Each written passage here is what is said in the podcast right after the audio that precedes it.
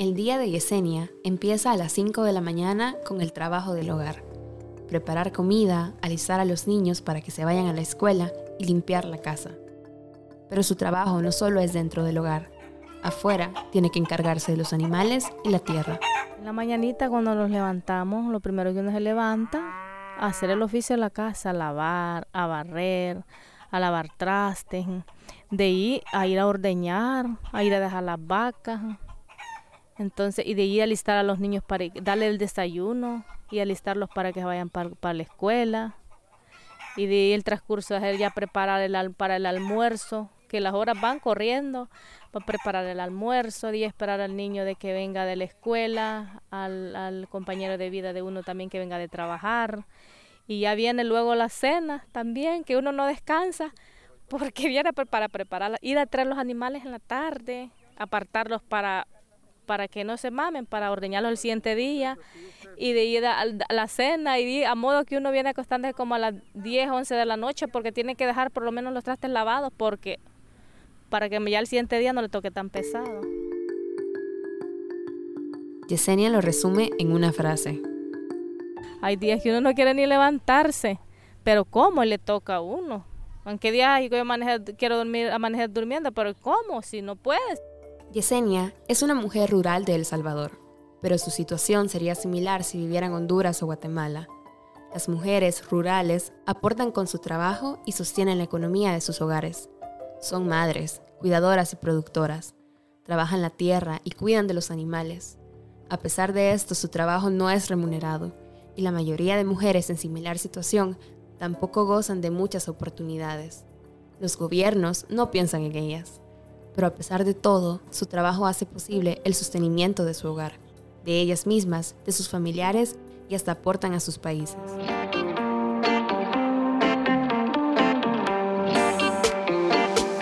Resistir para Vivir en Centroamérica es una serie podcast que rescata las historias de mujeres centroamericanas de El Salvador, Honduras y Guatemala.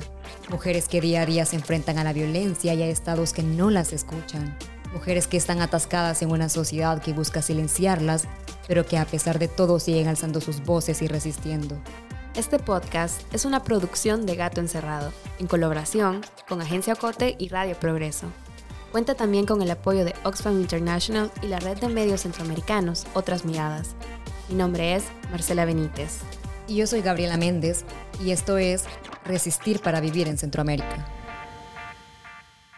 Mi nombre es Yesenia Torres y vivo aquí en la comunidad del Chaparral. Mi vida, nosotros vivíamos así en Honduras y nos desplazamos aquí al, aquí al Salvador, ¿verdad?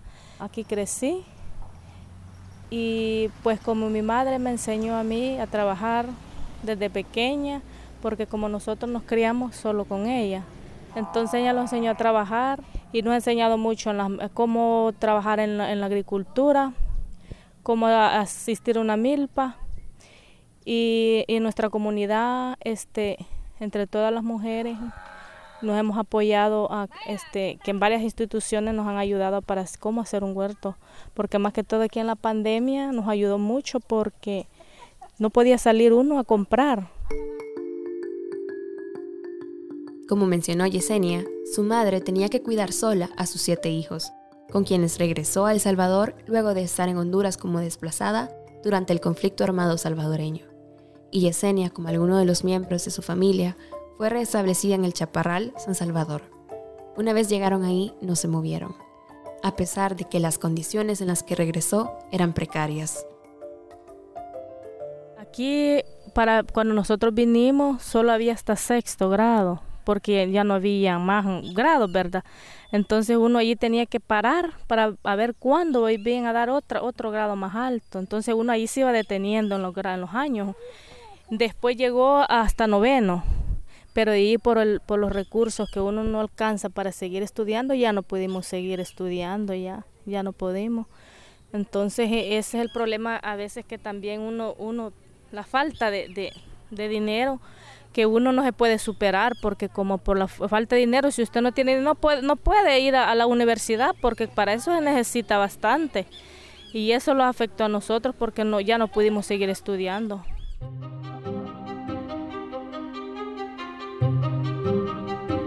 La Las mujeres rurales no cuentan con los ingresos suficientes para vivir en condiciones dignas.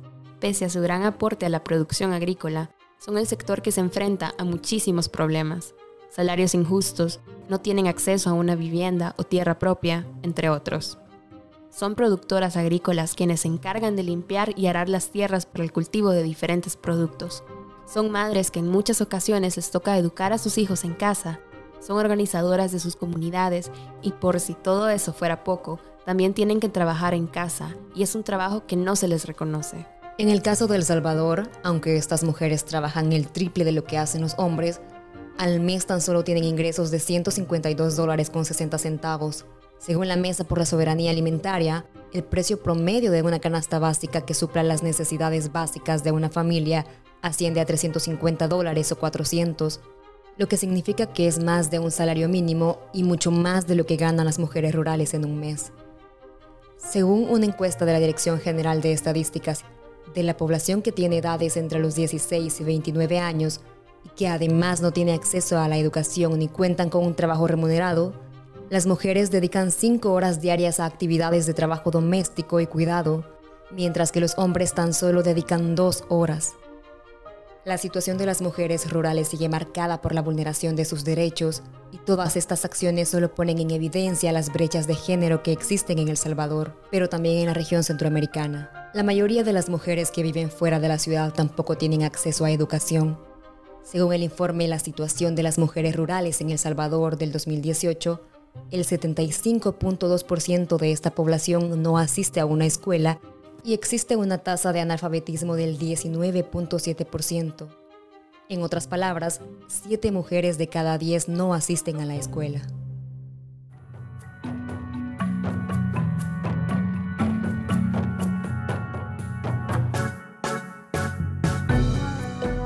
Esta no solo es una problemática que se da en El Salvador. Carmen Quintela, periodista de Agencia Cote, nos retrata cómo se vive la escolaridad desde aquella Guatemala rural.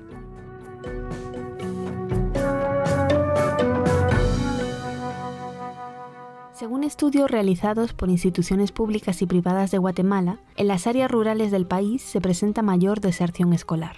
Se ha evidenciado que la población rural tiene que invertir más en transporte para llegar a centros educativos, ya que el Ministerio de Educación no tiene cobertura en aldeas alejadas de los municipios. En algunos lugares con población indígena no se contrata docentes bilingües o que dominen el idioma de la comunidad. Con la pandemia y la educación a distancia, virtual, las personas que no tienen recursos para comprar una computadora o un teléfono celular o que viven en lugares sin acceso a Internet y sin cobertura, han tenido todavía más problemas para acceder a la educación. Y en el caso de las niñas, las adolescentes y las mujeres, estos problemas se agravan.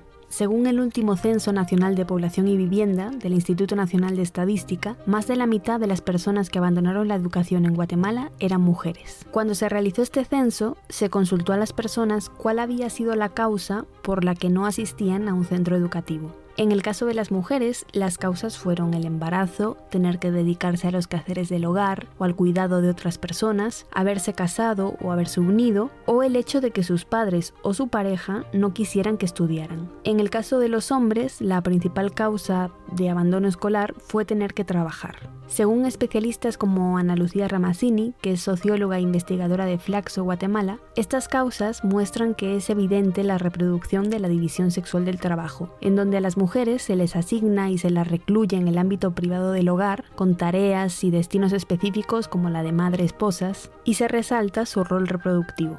Esta falta de acceso a la educación se refleja en las tasas de analfabetismo en Guatemala. En todas las poblaciones de Guatemala es mayor el porcentaje de mujeres analfabetas. Si esto se analiza desde la identidad étnico-cultural de las personas, la brecha entre mujeres y hombres es todavía mayor. En la población identificada como ladina, el 59% de las personas que no saben leer ni escribir en Guatemala son mujeres y el 41% son hombres pero en el pueblo garífuna, por ejemplo, el 61% de las personas analfabetas son mujeres y el 39% son hombres.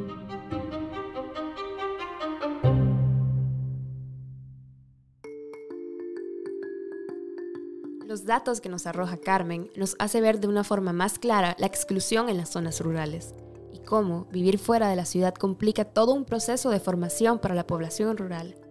Hay menos acceso al transporte, Las condiciones de los caminos son peores, hay menos opciones, no hay infraestructura, tampoco señal o internet en sus territorios.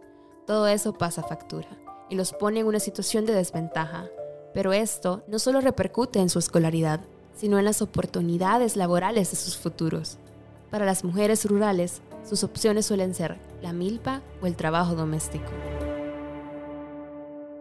Hay una ilusión a decir uno tener un buen trabajo o seguir estudiando para tener un buen trabajo y a uno ya no estar en esto de que las mañanas, pues, mañana ya uno a trabajar, pero ya sabe que uno va a tener un sueldo. Pero en cambio ahorita uno aquí como vivimos ahorita hoy en día, no regimos sueldo y tenemos más trabajo a veces. En Centroamérica nunca hay garantías. El trabajo remunerado tampoco ha sido una de ellas y hay todo un sistema que se nutre en la precariedad y se aprovecha de todas las ausencias del Estado. Yolani Pérez, periodista de Radio Progreso, nos comenta cómo es la situación en Honduras y cómo el trabajo de las mujeres rurales se invisibiliza en su territorio. En Honduras las mujeres en edad de trabajar en el área rural no tienen trabajo, Tampoco obtienen remuneración por sus actividades domésticas ni por las labores agrícolas, porque se consideran económicamente improductivas. Datos del propio Instituto Nacional de Estadística CINE sobre el mercado laboral en el área rural indican que 95 de cada 100 personas económicamente inactivas que se están dedicando a las actividades domésticas son mujeres. La mayoría son mujeres campesinas e indígenas que cada día trabajan más de 15 horas para asegurar la subsistencia y la alimentación de sus familias. Ellas están desempeñando un papel fundamental en las frágiles economías rurales de la región son las mujeres indígenas y campesinas quienes atienden los huertos familiares, están alimentando a los animales, siembran, cosechan y procesan el maíz, recogen la leña, están buscando el agua, cuidan a los niños y las niñas y los mayores, participan en los comités vecinales y a menudo también completan los ingresos familiares con distintos trabajos fuera del hogar, según el informe Mujer Tierra de la organización Oxfam. Si el empleo y la tierra les es negado a las mujeres campesinas como un derecho humano, el acceso a los recursos financieros está fuera de sus oportunidades y con ella el acceso a las tecnologías de producción más allá de las que obtienen por su participación en capacitaciones puntuales con organizaciones de sociedad civil y de la cooperación internacional, sobre todo aquellas que están brindando apoyo a las mujeres rurales organizadas.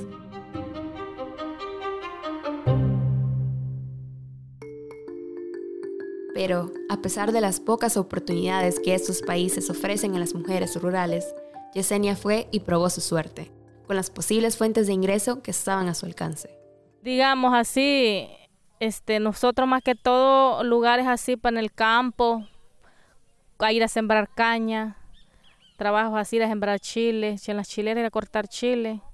Hay unas cooperativas aquí alrededor de donde nosotros vivimos que dan trabajo de cortar papaya, de plátano también. Pero ahí este, ya no seguimos porque el problema es que mucho está afectando los riñones, la deficiencia renal por los venenos. Por eso ya no, no, no quisimos ir.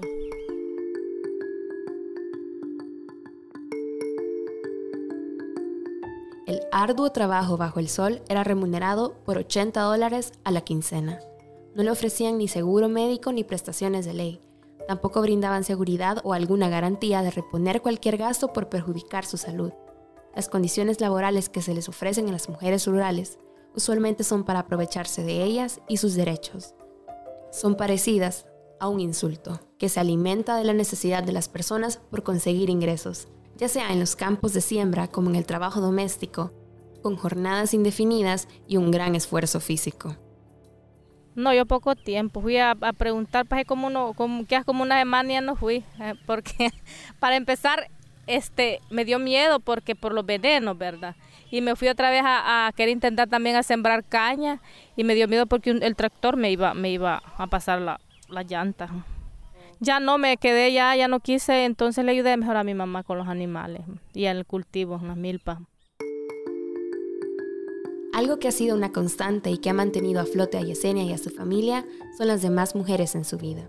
Su mamá, sus hermanas, sus amigas, vecinas, su comunidad.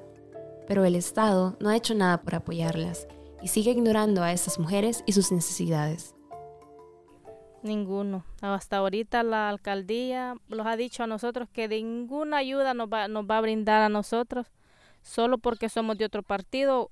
Ella ve los partidos políticos. Entonces ella nos claramente nos vino aquí a dividir la comunidad y nos dijo de que ella no iba a venir a brindar ninguna ayuda al grupo de nosotros, solo porque somos de otro partido, dice ella. O sea que esperanzas a ella no tenemos ninguna ayuda. Le damos las gracias a las instituciones que nos apoyan, porque lo que es UCRES, Cordes, CRIPDES, son los que estamos del Ingenio de la Cabaña, son los que ellos nos apoyan bastante. También los de Senta que nos dado la semilla también para sembrar los cultivos. A ellos, ellos nos, dan el apoyo a nosotros. De ellos les damos las gracias porque son con ellos tenemos el apoyo nosotros, porque solo de ellos, de de la alcaldía y de otras partes no. Yesenia, junto a otras 18 mujeres de su comunidad, cuidan y cosechan en un huerto comunal. Esto, en tiempos de pandemia, fue un gran soporte de mujeres que no podían salir con facilidad para conseguir alimentos, ya que tenían complicaciones hasta para conseguir dinero. El apoyo en el huerto que han construido con las demás mujeres ha hecho que no solo compartan responsabilidades, sino que aligeren la carga de la otra y que juntas puedan proveer alimentos para ellas y sus familias. Aquí es de la comunidad, donde hacemos ya para todas las mujeres, en colectivo. Ya, este, ya cuando hay corte entre, entre todas, ya cuando hay corte, este, los llamamos a todos para hacer el corte y a repartirlo ya los frutos. Pero esto es el producto de la organización, diálogo y apoyo con otras instituciones en El Salvador. A pesar de que en la mayoría de casos son las mujeres quienes se encargan de la alimentación y son jefas de hogares, son el sector con menos acceso a tierras para realizar sus propias actividades agrícolas. Según datos oficiales del 2021, en El Salvador el 58.7% de propietarios de las tierras en la zona rural son hombres y tan solo el 9.3% de tierras pertenece a las mujeres. Pero el problema de acceso a tierras no es aislado. En Guatemala no hay muchos datos públicos acerca de la propiedad de las tierras y las viviendas de las mujeres rurales. El Registro General de la Propiedad no segrega la información de sus bases de datos en función del sexo de la persona propietaria. Según el Fondo de Tierras, de 3.117 terrenos adquiridos a través del programa de acceso a la compra de tierra por créditos y subsidios, apenas el 20% fueron comprados por mujeres. Los datos de personas propietarias en Guatemala nos los da el último censo del INE. Según las estadísticas, en Guatemala se registraron menos de 700.000 mujeres propietarias de su vivienda y casi un millón y medio de hombres propietarios. Las mujeres representan apenas el 31.4%. Y esto está muy relacionado con la brecha salarial entre hombres y mujeres, que para las mujeres rurales es todavía más evidente. Según datos de la Organización de Naciones Unidas en Guatemala, por cada 100 quetzales que gana un hombre, una mujer gana 68. La brecha salarial es del 32%.